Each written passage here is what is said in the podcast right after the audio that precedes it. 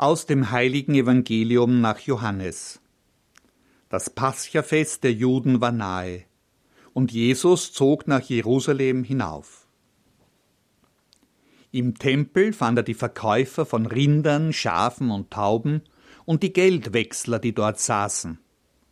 Er machte eine Geißel aus Stricken und trieb sie alle aus dem Tempel hinaus, samt den Schafen und Rindern. Das Geld der Wechsler schüttete er aus, ihre Tische stieß er um, und zu den Taubenhändlern sagte er Schafft das hier weg, macht das Haus meines Vaters nicht zu einer Markthalle. Seine Jünger erinnerten sich, dass geschrieben steht Der Eifer für dein Haus wird mich verzehren.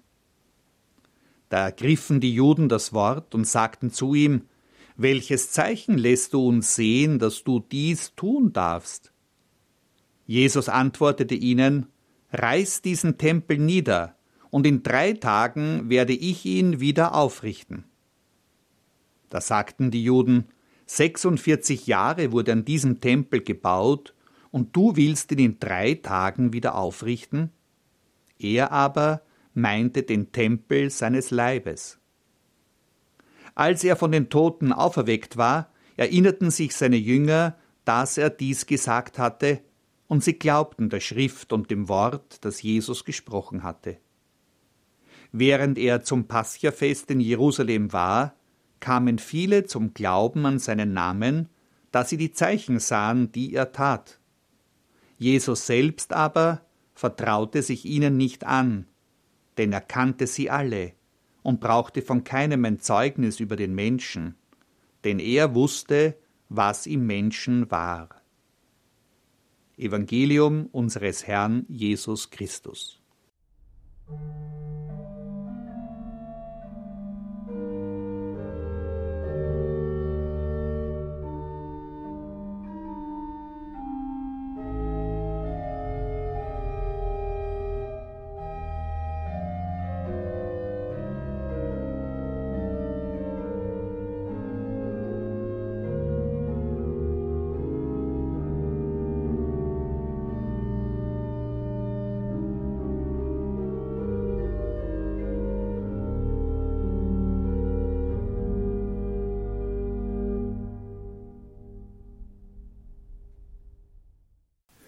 Wohin geht die Reise?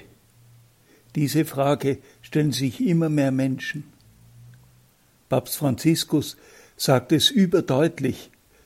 Wir erleben einen Weltkrieg auf Raten. Von Friedensbemühungen ist wenig zu merken. Überall wird aufgerüstet, bei den Waffen und mit den Worten.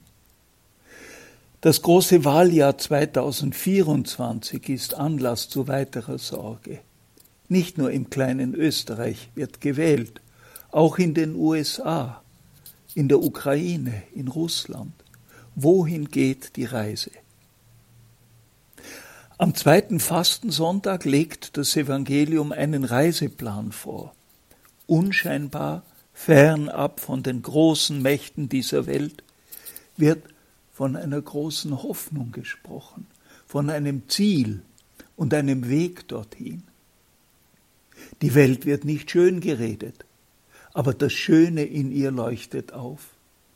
Die Krisen und Kriege werden nicht verharmlost, sie behalten nur nicht das letzte Wort. Der Weg ist ein steiler Aufstieg auf einen hohen Berg und ein Abstieg zurück in die Niederungen des Alltags.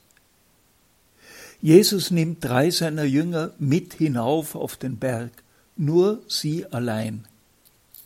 In der Stille und Einsamkeit der Höhe ereignet sich etwas Unvergessliches und Unerklärliches.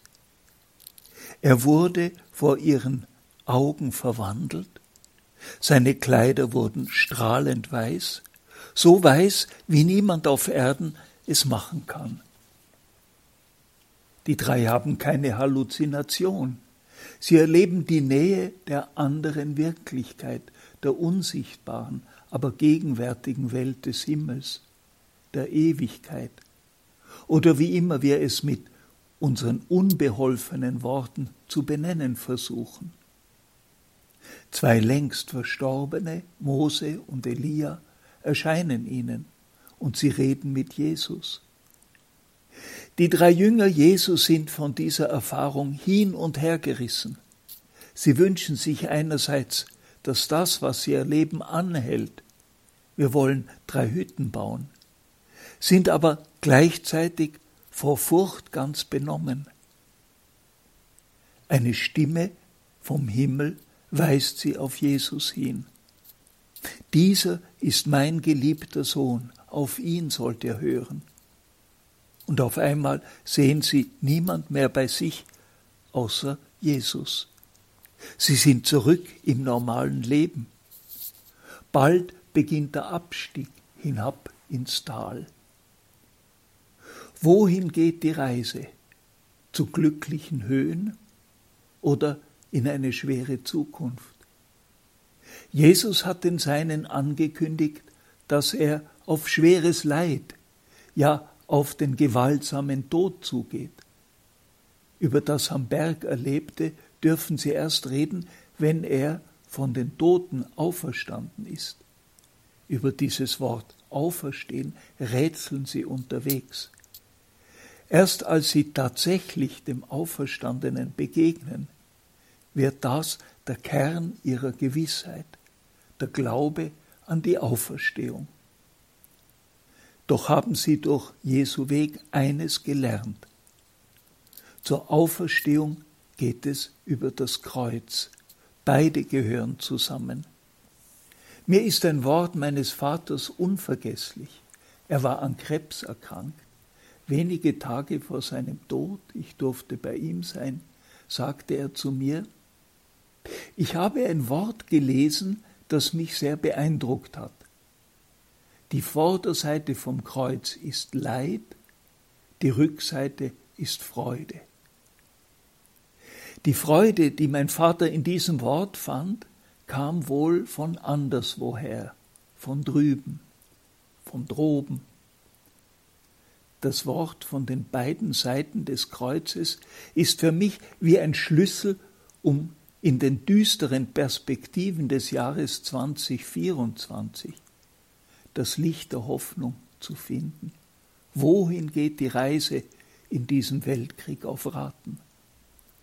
Was die drei auf dem hohen Berg mit Jesus erlebt haben, geschieht in vielen Formen auch heute mitten unter uns.